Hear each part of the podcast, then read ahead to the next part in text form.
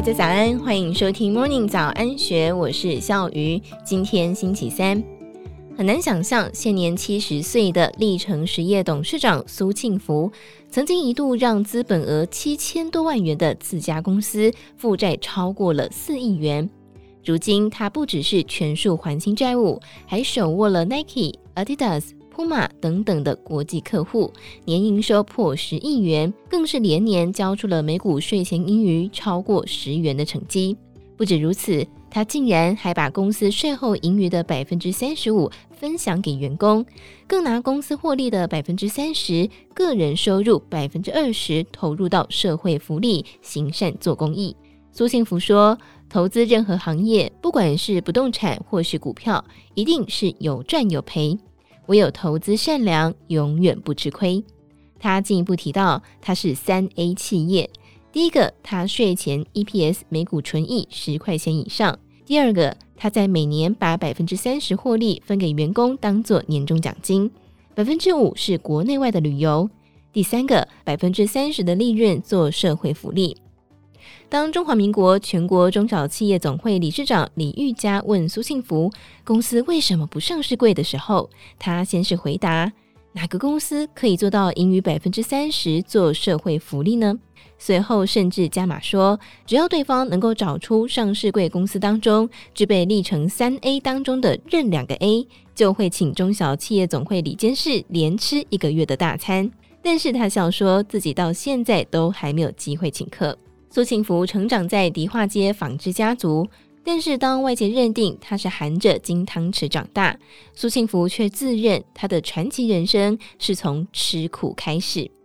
从小就不爱读书的他，求学生涯的寒暑假都被父亲送到工厂学打算盘、练打字。他的爸爸说：“我儿子是来学功夫的，不用付薪水。”这句话让他成了廉价童工。受训的时候才十多岁少年的他，顶着寒风通勤，从早上七点半一路加班到晚上九点，睡通铺、洗冷水澡都是家常便饭。二十五岁结婚之前，当时台湾的受雇人员平均薪资大约是八千元，但是在这家公司上班的苏庆福，月薪却不超过三千元。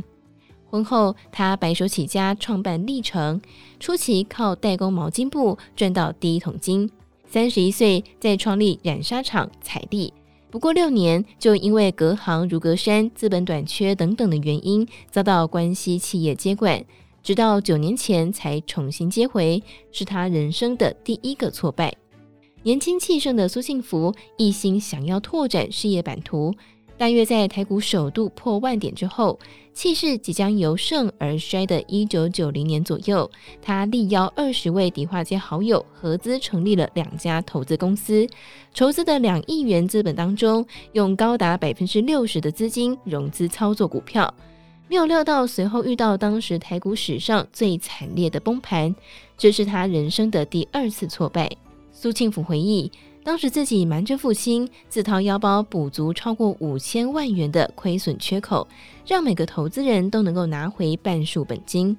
没有想到，为了要反败为胜，他又决定用个人的资源做当日冲销操作，反倒更加深陷负债泥淖。不到一年时间，他百分之百持股，当时资本额七千多万元的历程，就从银行借出超过四亿元。加上个人借款超过两亿元，总额高达了六点八亿元，每年光是利息就高达了四千八百万元。当时许多迪化街纺织厂老板对苏庆福断言说：“你一定会倒。”一句话宛若当头棒喝，他终于停止了追逐资本市场的金钱游戏。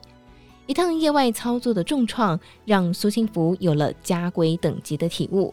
他告诫儿子。要投资其他行业做股票，最多只能够用百分之二十以内的资金去投资，而且不能够投机，至少要一年以上长期持有。而长达十年从低谷奋起的偿债人生，更是让外行不如本行，本行不如内行，成了苏幸福最常挂在嘴边的自我提醒。除了经营上的体悟，十多年前身处在经济困窘，必须为债务烦忧之际，他也许下承诺。纵使仅有一丝力气，也要对社会贡献一份力量。